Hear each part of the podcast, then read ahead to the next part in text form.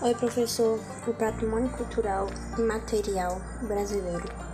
No Brasil, um exemplo de patrimônio cultural e material é o nosso modo de tacar dois sinos cuja linguagem e peculiar meio de comunicação e está sendo objeto de registro pelo IPAN.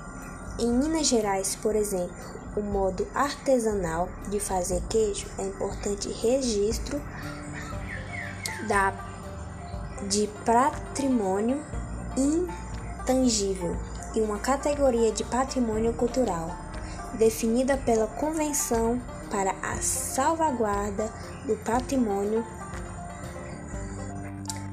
Cultura e preserva em respeito da sua ancestralidade para a geração de frutas.